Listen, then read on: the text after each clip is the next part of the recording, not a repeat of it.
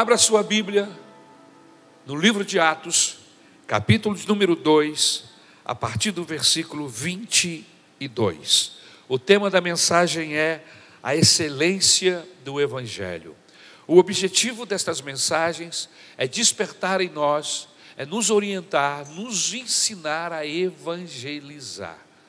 Nós começamos este ano com este objetivo, amém, de conduzir a igreja ao evangelismo. Não apenas este ano, amém, mas no decorrer de toda a nossa vida como discípulos, seguidores do Senhor Jesus, nós precisamos compartilhar Jesus com as pessoas que estão próximas, que estão distantes, pessoas que são amigas e até mesmo aqueles que não são muito amigos, mas que por causa de Jesus pode se tornar irmãos, amém? Então o Evangelho de Jesus tem esse poder maravilhoso. Então preste atenção nesta mensagem, porque ela tem esse objetivo objetivo de nos exortar, nos orientar, nos animar a nos tornarmos discípulos evangelistas. E o tema da mensagem é a excelência do Evangelho. Nós não estamos compartilhando com uma pessoa qualquer coisa, estamos compartilhando o Evangelho, que é as boas novas, que é o melhor presente que Deus poderia nos dar aqui na terra, como seres humanos. Ele nos deu Jesus, e Jesus nos trouxe o caminho o caminho, a, a forma, a maneira de nos encontrarmos com Deus e nos tornarmos seus filhos no nome de Jesus. Amém? Atos dos Apóstolos, capítulo 2, versículo 22 até o versículo de número 36. Começando no batismo, ou melhor, perdão, eu estou lendo o versículo 1, capítulo 2. Capítulo 2, versículo 22. Varões israelitas, atendei a estas palavras. Jesus, o Nazareno, varão aprovado por Deus diante de vós, com milagres, prodígios e sinais, os quais o próprio Deus realizou por intermédio dele entre vós, como vós mesmos sabeis.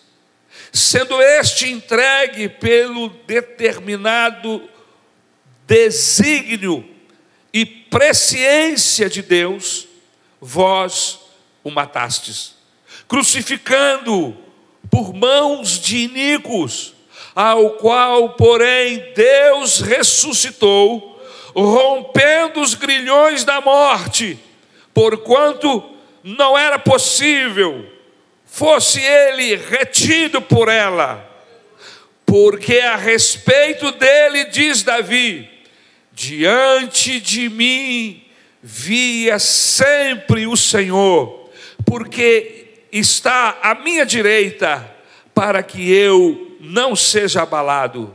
Por isso se alegrou o meu coração, e a minha língua exultou, além disto, também a minha própria carne repousará em esperança porque não deixarás a minha alma na morte, nem permitirás que o teu santo veja corrupção. Fizeste-me conhecer os caminhos da vida, encher-me-ás de alegria na tua presença. Irmãos, seja-me permitido dizer-vos claramente a respeito do patriarca Davi que ele morreu e foi sepultado, e o seu túmulo permanece entre nós até hoje. Sendo, pois, profeta, e sabendo que Deus lhe havia jurado que um dos seus descendentes se assentaria no seu trono, prevendo isto, referiu-se à ressurreição de Cristo, que nem foi deixado na morte, nem o seu corpo experimentou corrupção. A este Jesus Deus ressuscitou, do que todos nós somos testemunhas. Exaltado, pois, a destra de Deus, tendo recebido do Pai a promessa do Espírito Santo, derramou isto que verdes e ouvis, porque Davi não subiu aos céus, mas ele mesmo declara: Disse o Senhor ao meu Senhor: Assenta-te à minha direita, até que eu ponha os teus inimigos por estrados dos teus pés. Esteja absolutamente certa, pois toda a casa de Israel, de que a este Jesus, que vós crucificastes, Deus o fez Senhor e Cristo. Obrigado, meu Deus, pela tua palavra. Que o teu Espírito Santo fale aos nossos corações esta manhã e que possamos sair daqui renovados, tocados, reavivados, Senhor, e que o teu Espírito possa nos conduzir a essa prática excelente, que é compartilhar o Evangelho com o próximo. Pedimos a tua graça e o teu favor sobre nós, em nome de Jesus. Amém. Tome o seu lugar, igreja, em nome de Jesus. Começamos algumas mensagens dentro do livro de Atos com o objetivo de incendiar o coração dos membros de nossa igreja para que se tornem evangelistas, assim como o livro de Atos é um livro que fala dos atos de evangelização dos apóstolos. Mas eu quero começar fazendo uma pergunta. Sempre que trago uma mensagem, eu introduzo sempre fazendo uma pergunta. Quantos conhecem o significado da palavra católico? Quantos conhecem o significado desta palavra?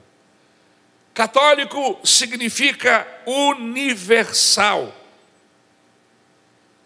Você sabia que a força do cristianismo e a sua catolicidade e a sua universalidade. Você sabia que o cristianismo tem como objetivo alcançar toda a humanidade? Este é o alvo do Evangelho alcançar o mundo, todas as pessoas. O cristianismo ele é universal. Ele é católico no sentido, no significado da universalidade. Este sermão não tem como objetivo ser o padrão do evangelho. Mas Quantos estão pregando esse mesmo evangelho hoje? Em igrejas, em teatros, em universidades, em comunidades mais carentes. Pessoas de todos os tipos estão pregando o mesmo evangelho. Por quê? Porque o evangelho é universal. Mas essa catolicidade, ela pode ser perigosa. Por que, pastor, ela pode ser perigosa? Muitas pessoas de vários países, em tempos diferentes, pregando o mesmo evangelho, pode acontecer que ele fique diluído, que ele fique misturado, que ele se torne aguado, e aí nós corremos o risco de perdermos o verdadeiro Evangelho. Por isto, igreja, por isto, meu irmão, minha irmã, constantemente precisamos olhar para o livro sagrado, a Bíblia, para não perdermos o rumo. Pregamos o Evangelho, sim, com aquilo que temos na mente, com as palavras de Deus, que estão em nossa mente, porque fazemos leituras diária da palavra de Deus. Está aí a razão pela qual constantemente, ano após ano, os pastores, os líderes, estão sempre incentivando a igreja a lerem a Bíblia Sagrada para que esta palavra domine a sua mente, para que você encha a sua mente da palavra de Deus, para que quando você venha é, é, compartilhar o Evangelho com alguém, você conheça do que você está falando você ter intimidade com o livro, com a palavra de Deus, a Bíblia Sagrada. E com isso a gente não perde o rumo, porque constantemente estamos voltando para o livro, constantemente estamos olhando para a Bíblia. Mas a pergunta que eu quero fazer esta manhã é a seguinte: qual é o Evangelho na sua forma mais pura? Qual é o Evangelho na sua forma mais pura? O texto que nós acabamos de ler trata-se do primeiro sermão pregado na história da igreja. Foi a primeira proclamação do Evangelho anunciada. E quem está pregando esse texto é o apóstolo Pedro. Foi ele, coube a ele trazer a primeira proclamação do Evangelho, anunciar as boas novas para as pessoas que estavam ali reunidas em Jerusalém. Para termos o Evangelho na sua forma mais pura, nós precisamos entender o texto que nós acabamos de ler. E eu quero convidar você a vir ao texto. Não feche a Bíblia, mantenha o texto da Bíblia aberta em Atos capítulo 2, versículo 22 até o 36. Por favor. Vamos ao texto. Primeiro, o texto nos fala de um barulho tão grande no cenáculo que eles chegaram a pensar que havia uma reunião de bêbados lá no primeiro andar. Isso se você ler aí a partir do versículo 1 do capítulo 2 de Atos dos Apóstolos. Foi uma zoeira, um barulho tão grande que chamou a atenção da cidade. Cidade esta que estava repleta por causa da festa do dia de Pentecostes, uma festa que acontecia 50 dias após a Páscoa, vinha a festa de Pentecostes. A festa de Pentecostes era uma festa denominada festa da colheita. Então eles promoviam uma grande festa. A cidade estava apinhada de gente. E Deus, de uma maneira muito especial, já havia programado lá na sua agenda que ele não iria perder essa oportunidade, cidade repleta, cheia de gente. O Espírito Santo, a promessa que Jesus havia concedido aos seus discípulos lá no monte, antes dele ser elevado aos céus, ele prometeu que ficassem em Jerusalém até que do alto fossem revestidos de poder e da autoridade do Espírito Santo. E aí o Espírito Santo o elevou aos céus. E esse número de 500 pessoas aproximadamente foram todos para o cenáculo. Mas faltavam dez dias, 40 dias, o Senhor Jesus apresentou-se vivo, como diz Atos, capítulo de número 1 em diante. Ele apresentou-se vivo, com muitas infalíveis provas, durante 40 dias, para muitas pessoas. Completou-se os 40 dias, ele foi elevado aos céus, só faltavam 10 dias para o dia do Pentecoste. Eles não estavam fazendo essa conta. Eu sei de tudo isso porque eu já li, e você também. Mas eles não sabiam que dez dias depois o Espírito Santo iria descer mas estava no programa de Deus que exatamente no dia do Pentecostes, no quinquagésimo dia, 50 dias após a Páscoa, o Espírito Santo descesse sobre eles. E aí, meu irmão, vem esse barulhão. Eles ouviram o som veemente de um vento dentro da sala. Você imagine, nós estamos aqui orando e de repente você começa a escutar um, um, um barulho de um vento aqui dentro, e um vento forte. E aí você para de orar e abre os olhos, e quando você percebe que é um movimento diferente, você começa a ver línguas descendo do céu, línguas de fogo que vinha e pousava sobre a cabeça de cada uma daquelas pessoas, e à medida que aquela, aquela língua pousava, essa pessoa explodia em uma outra língua, falando a língua dos anjos, é, é, é, adorando a Deus na língua dos anjos. Mas quem está fora da reunião não sabe de nada. Você imagine se isso acontecesse aqui. É que nós estamos numa área que não é residencial. Mas imagine, eles estavam lá na cidade, mas era uma área residencial. Um barulhão desse, as pessoas começaram a falar: que festa é essa? Nove horas da manhã, essa turma já está com a cara cheia. Que zoada é essa? E eles pensavam, sim, que eles estavam bêbados.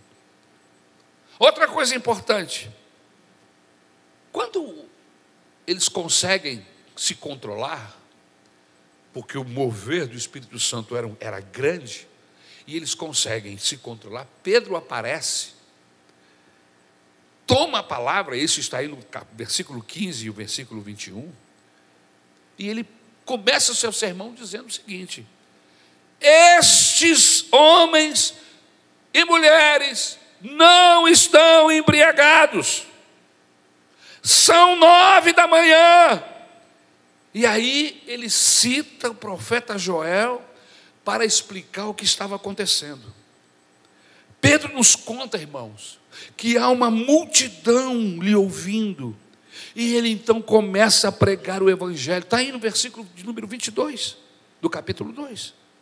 Aqui no texto, aí no texto, é uma mensagem curta, mas no Evangelho de Lucas, ele faz um resumo e coloca os pontos principais desta mensagem.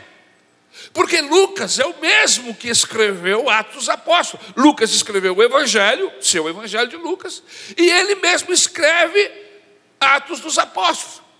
E lá no Evangelho de Lucas, ele descreve, ele pontua de uma forma especial esta mensagem do apóstolo Pedro, primeira mensagem evangelística, a cidade estava empolvorosa, gente, gente, gente, muita gente, e Pedro toma a palavra e começa a pregar. Outra coisa interessante, aí no versículo de número 22, em terceiro lugar, Pedro faz uma afirmação do Jesus histórico, homem aprovado por Deus. Ele diz assim: Israelitas, ouçam estas palavras. Jesus de Nazaré foi aprovado por Deus diante de vocês por meio de milagres, maravilhas e sinais. Sinais estes que Deus fez entre vocês por intermédio dele, Jesus. Como vocês mesmos sabem, vocês viram isso acontecer. Em outras palavras, meus irmãos, a pregação do Evangelho na sua excelência mais pura, deve começar afirmando a verdade histórica de Jesus. Quando você for pregar o Evangelho para alguém, quando você for compartilhar o Evangelho para alguém, você precisa ter esta noção, começar a falar de Jesus, mas trazê-lo, pontuar as questões históricas, a pregação do Evangelho na sua excelência, uma pregação de Evangelho com qualidade, aleluia, precisa começar afirmando a verdade histórica de Jesus. E o que é que significa isso? Significa que o Cristo que nós pregamos não é um sonho. O Cristo que nós pregamos não é fruto de uma visão ou de um arrebatamento. Não, meus irmãos, o Cristo que nós pregamos é uma verdade histórica. Se você cavar em Jerusalém, se você pesquisar nos livros, nos escritos históricos, você vai encontrar vestígios da vida, da existência de Jesus há tempos atrás. Não, não é uma história que foi inventada. Ele tinha endereço, ele tinha pai, ele tinha mãe. As pessoas o conheceram, foram tocadas por ele, foram abençoadas. Isto é um fato histórico.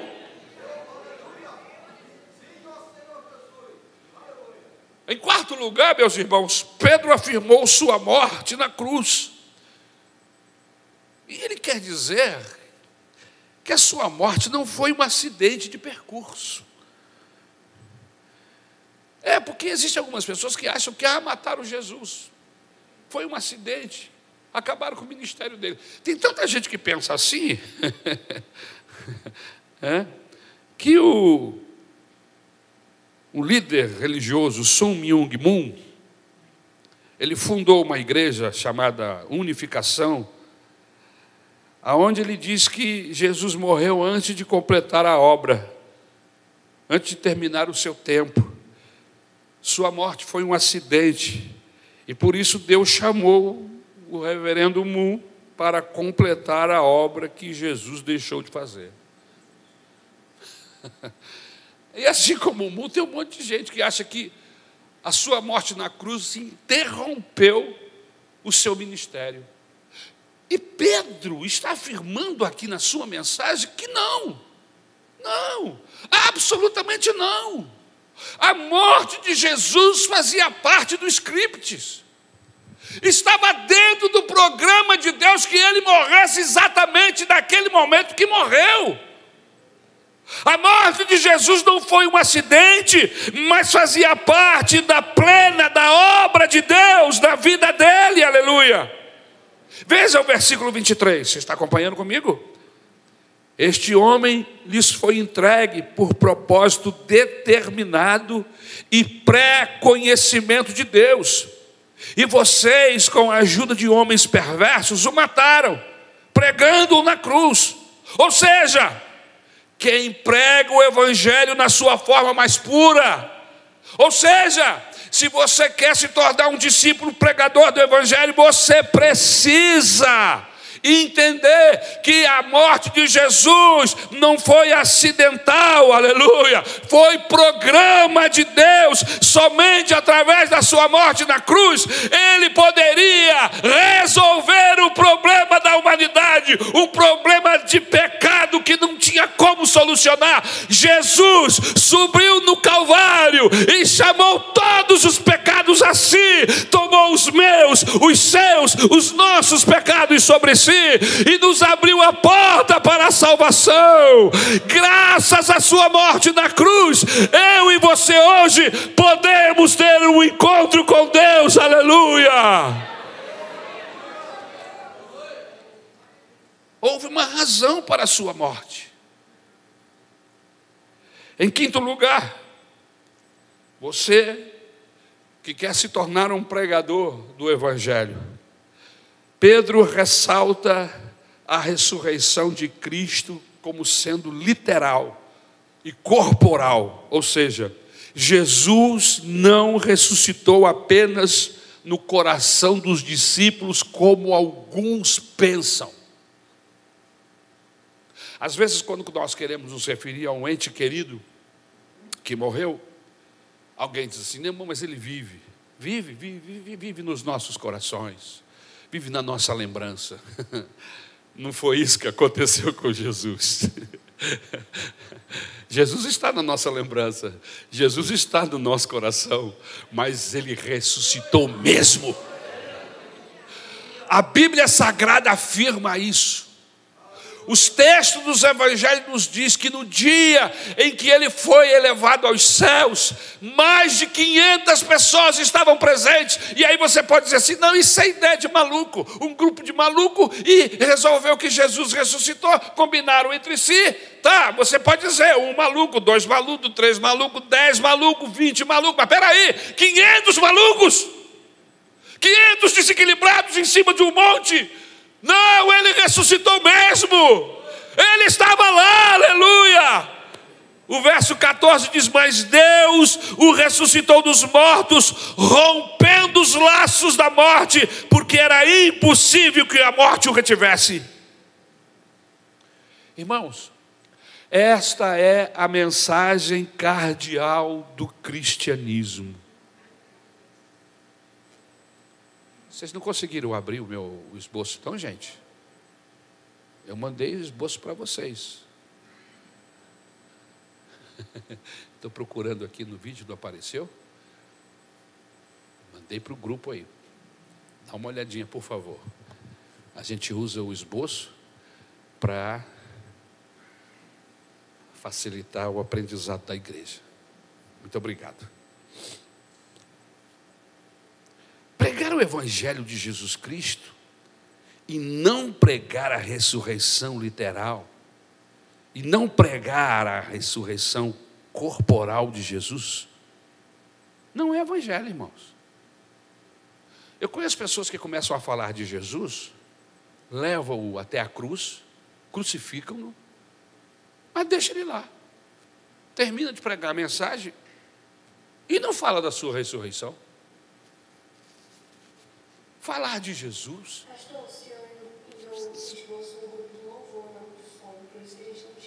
Ah, ok. Obrigado, querido. O, o que nós temos ouvido, falado, é que. Você falou, me cortou meu pensamento.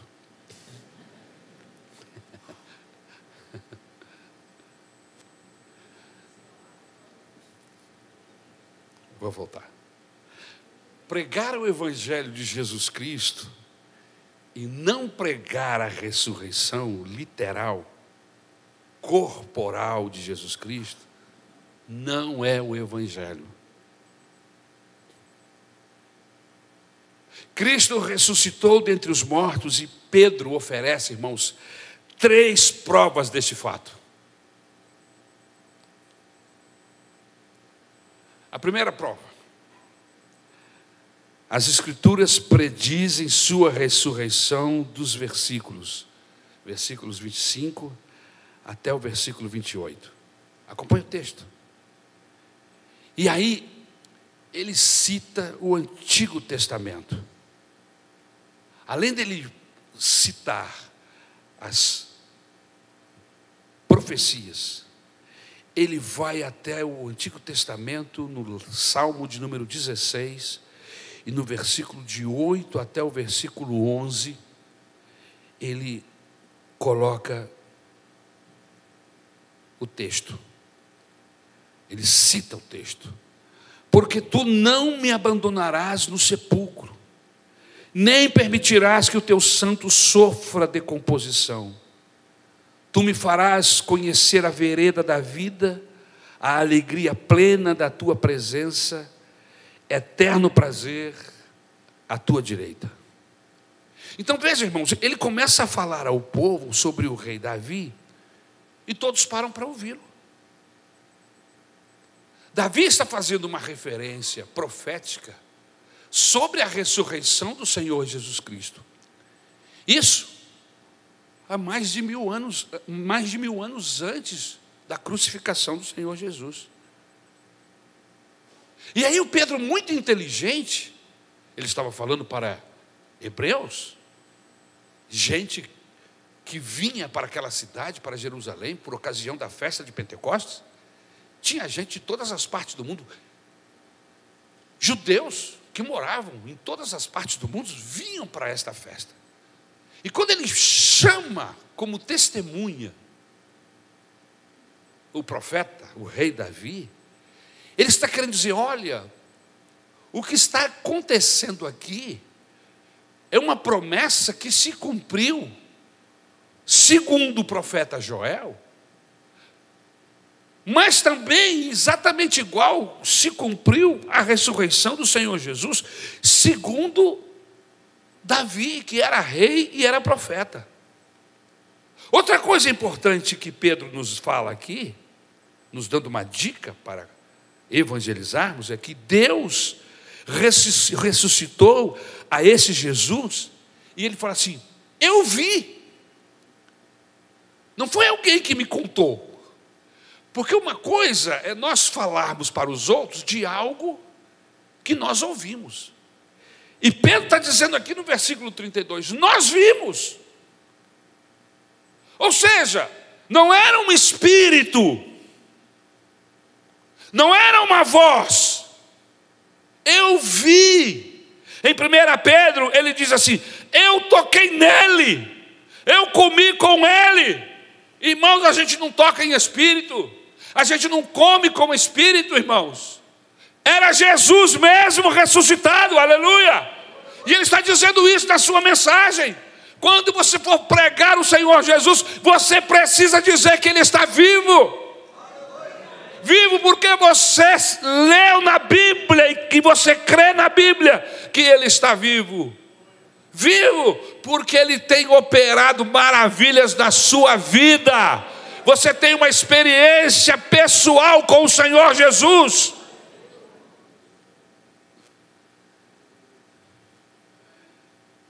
Então, meus irmãos, em terceiro lugar, ele diz: vocês são testemunhas da sua ressurreição. isto que aconteceu hoje foi obra dele, foi promessa dele, versículo de número 33. Veja o texto. Exaltado à direita de Deus, ele recebeu do Pai o Espírito Santo prometido e derramou o que vocês agora veem e ouvem.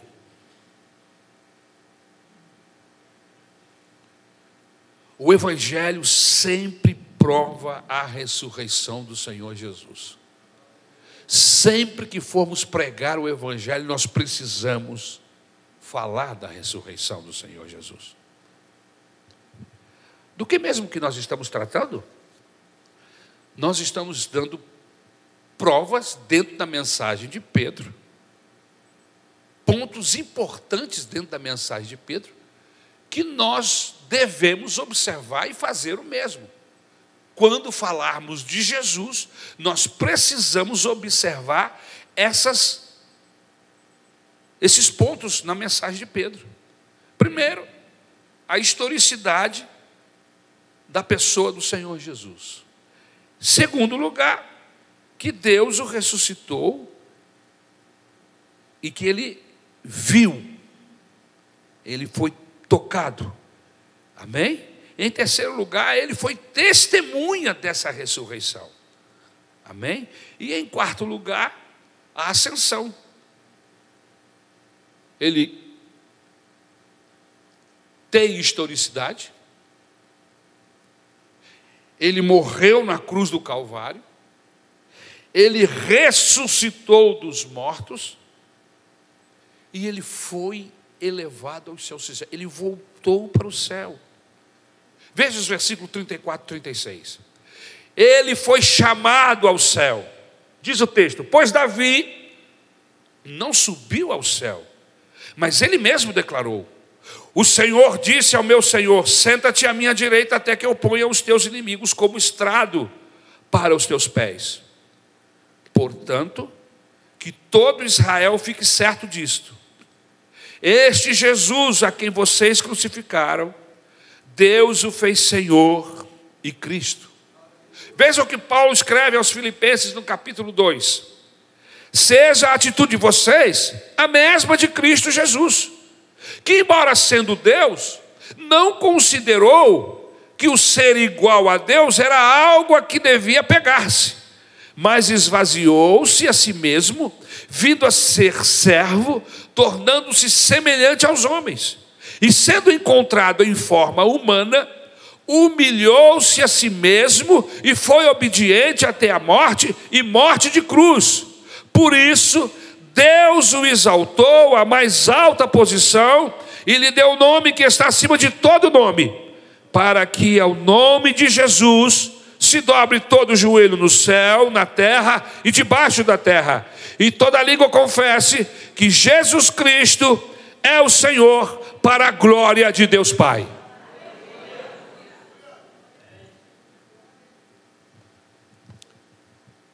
Quais os princípios que devem nos nortear na pregação do Evangelho? A mensagem do Evangelho é sempre uma mensagem de confronto. Pedro, meus irmãos, confronta a multidão com o Evangelho. Veja os versículos 22 e 23. Veja o texto. Israelitas, ouçam estas palavras. Jesus de Nazaré foi aprovado por Deus diante de vocês por meio de milagres, maravilhas e sinais, que Deus fez entre vocês por intermédio dele, como vocês mesmos sabem. E vocês, com a ajuda de homens perversos, o mataram, pregando-o na cruz. Irmãos, mais de 10 mil judeus na rua. E Pedro diz: Vocês mataram a Cristo, não foram os romanos, foram vocês. Isto tem um significado. Qual o significado? O Evangelho, irmãos, não é veludo que massageia o ego de alguém. O Evangelho tem como objetivo principal libertar. Mas antes de libertar, confrontar, salvar. Mas antes, o Evangelho acusa o pecado. Então veja que Pedro, no sermão, ele confronta: vocês o mataram. O Senhor Jesus nunca passou a mão sobre o pecado de, de ninguém, irmãos, ou de alguém. E Pedro sabia disto. Todas as vezes que o Senhor Jesus confrontou alguém, ele levou essa pessoa a reconhecer que reconhecer-se um pecador e olhar para Jesus, para ele como Salvador. A verdade não aceita ser manipulada, negociada mas ela se autoafirma. Não importa qual seja o auditório, o Evangelho de Cristo é a verdade. Outro princípio que nós vemos aqui no sermão de Pedro, em segundo lugar, diz assim: nenhuma verdade do Evangelho é inteiramente nova. Para aquela multidão, o sermão era inédito, mas a verdade não era nova. Eu não sei se você já notou, mas o Evangelho tem sempre esse gostinho de coisa que já sabemos, de coisa que já ouvimos.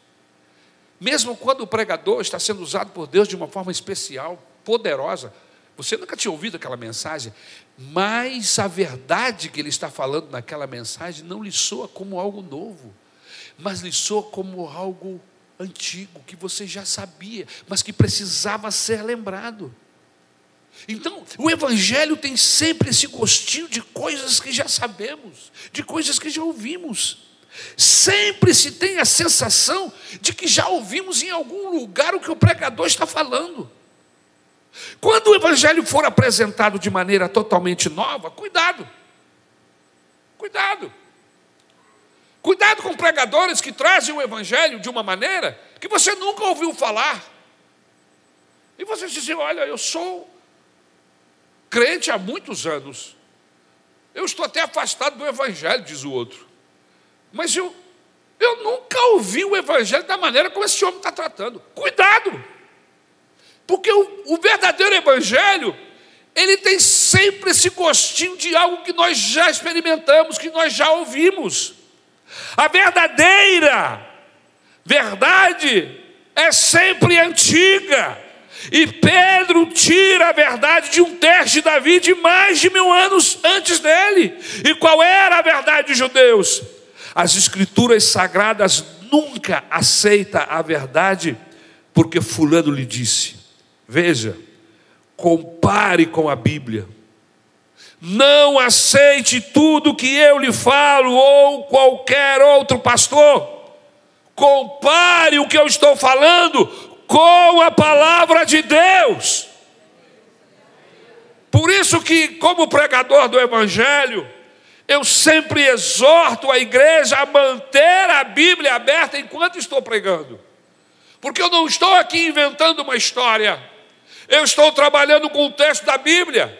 E você está seguindo versículo por versículo, ou seja, o que eu estou pregando aqui é a verdade da palavra de Deus, aleluia. Compare o que eu estou falando com a Bíblia que você está nas mãos, que você está lendo. E aí você pode vir com uma pergunta. Mas o que esse texto da pregação de Pedro tem a ver comigo?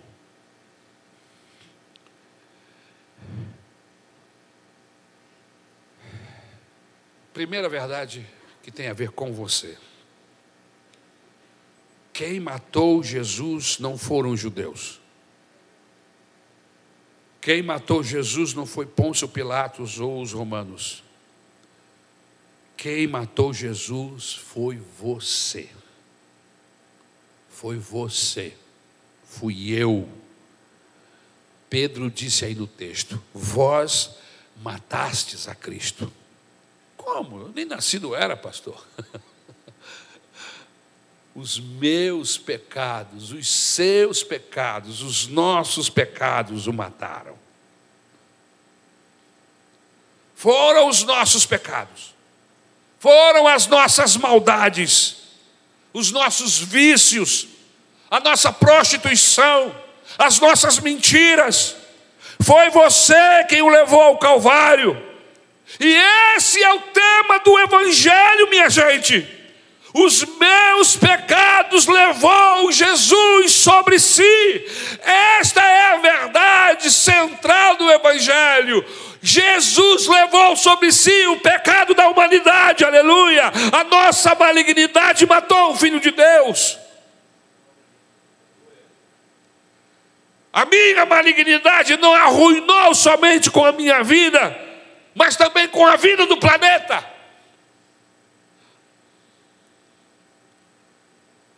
Essa é a parte do Evangelho que nos deixa tristes, que nos deixa abatido.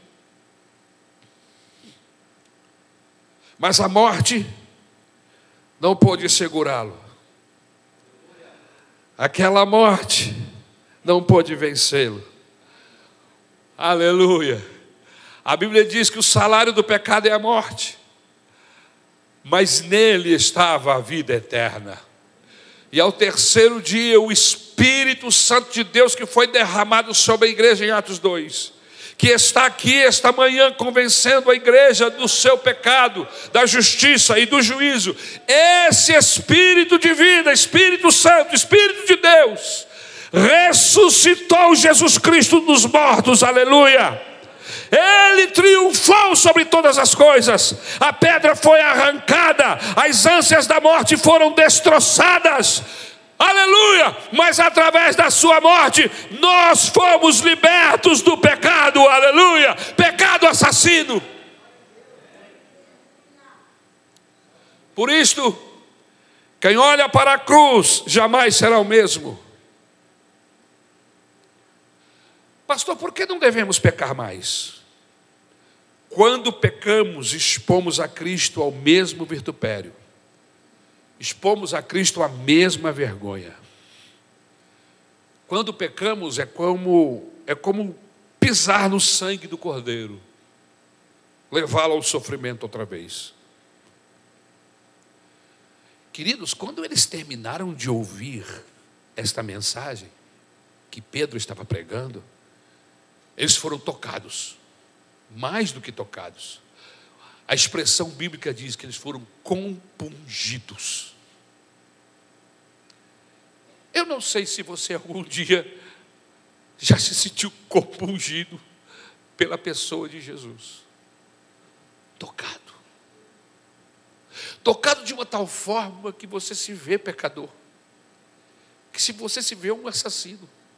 Que você se vê um malfeitor tocado de uma tal forma que você olha para Jesus e diz: ele é inocente, ele era inocente, ele era o Cristo, eu preciso desse Cristo.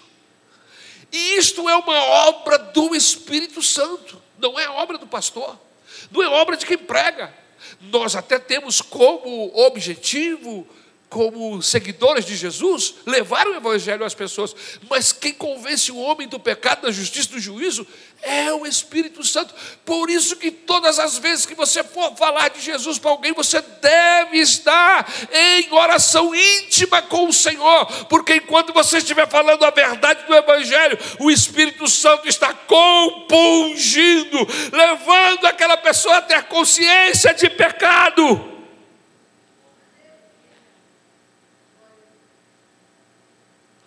Outra coisa interessante que o apóstolo Pedro nos mostra aqui no seu sermão, essa segunda verdade do evangelho, é que o evangelho ele gira em torno da plausividade.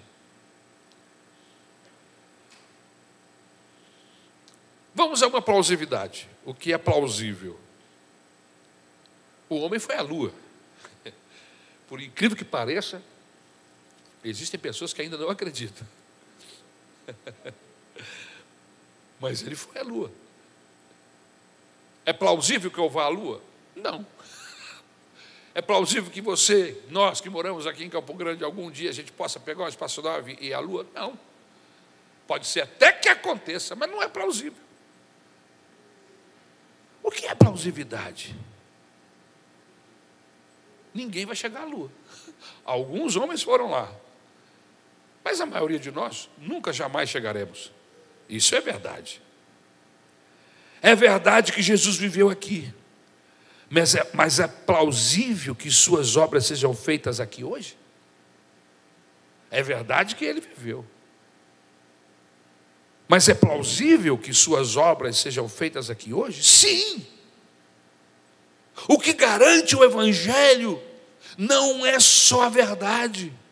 O que garante o Evangelho é que o que estou falando é verdade. E Jesus prova que é verdade. Como, pastor? Com sinais e prodígios e maravilhas.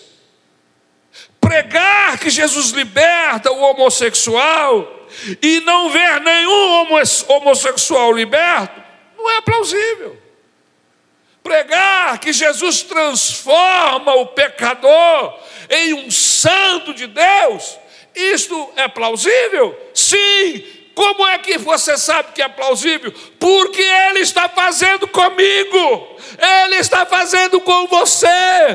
Não é uma verdade do passado, não. Está acontecendo hoje, enquanto eu estou pregando essa verdade. A plausibilidade da palavra de Deus está acontecendo aqui no nosso meio. Pessoas estão sendo convencidas do seu pecado, da sua injustiça, e o Espírito Santo está conduzindo você para perto de Deus. Jesus continua libertando pessoas hoje, não aconteceu no passado. Eu conheço pessoas libertas, eu conheço pessoas curadas, eu conheço pessoas que foram transformadas. O Evangelho tem poder. Esse evangelho é plausível, porque conheço dezenas de homens e mulheres que foram transformadas pela ação da palavra de Deus. Jesus continua sendo aprovado pelo Senhor para os nossos dias. Ele continua assim como no seu tempo, no tempo de Pedro, fazendo maravilhas, milagres. Jesus hoje continua através da sua igreja Quarta verdade do Evangelho, eu começo a terminar. Vós o crucificastes, mas Deus o fez Senhor e Cristo. O que é que significa isso? O que isso quer dizer? Quer dizer que não importa o que você venha fazer comigo agora, eu sei que no final Cristo e eu prevaleceremos. Preste atenção. Não importa se a história é frustrante, no fim, meus irmãos, a igreja prevalecerá. O que significa isso, pastor? Significa na prática que aquele que te persegue, aquele que te fere, você vai vencê-los. Deus vai reverter esta história de desgraça em uma eternidade de bênçãos. E é isto que deixa o diabo furioso, porque no final ele perde para Jesus, ele perde e Jesus ganha. Você já leu o final desse livro? Não? Pois eu já li o final da Bíblia, e lá está escrito que Jesus é vencedor e que todos aqueles que com Ele estão também venceram, aleluia. O último brado de vitória não pertence ao islamismo, nem ao budismo, nem ao kardecismo. O último brado de vitória não pertence ao catolicismo, mas o último brado de vitória pertence à igreja de Jesus Cristo. E este grito, este brado, será um brado de louvor e um brado de vitória. A Bíblia diz que Satanás estará esmagado debaixo de nossos pés. Por isto, não desista. Por isto, não se desespere. Por isso, não desanime. Porque Ele é Senhor.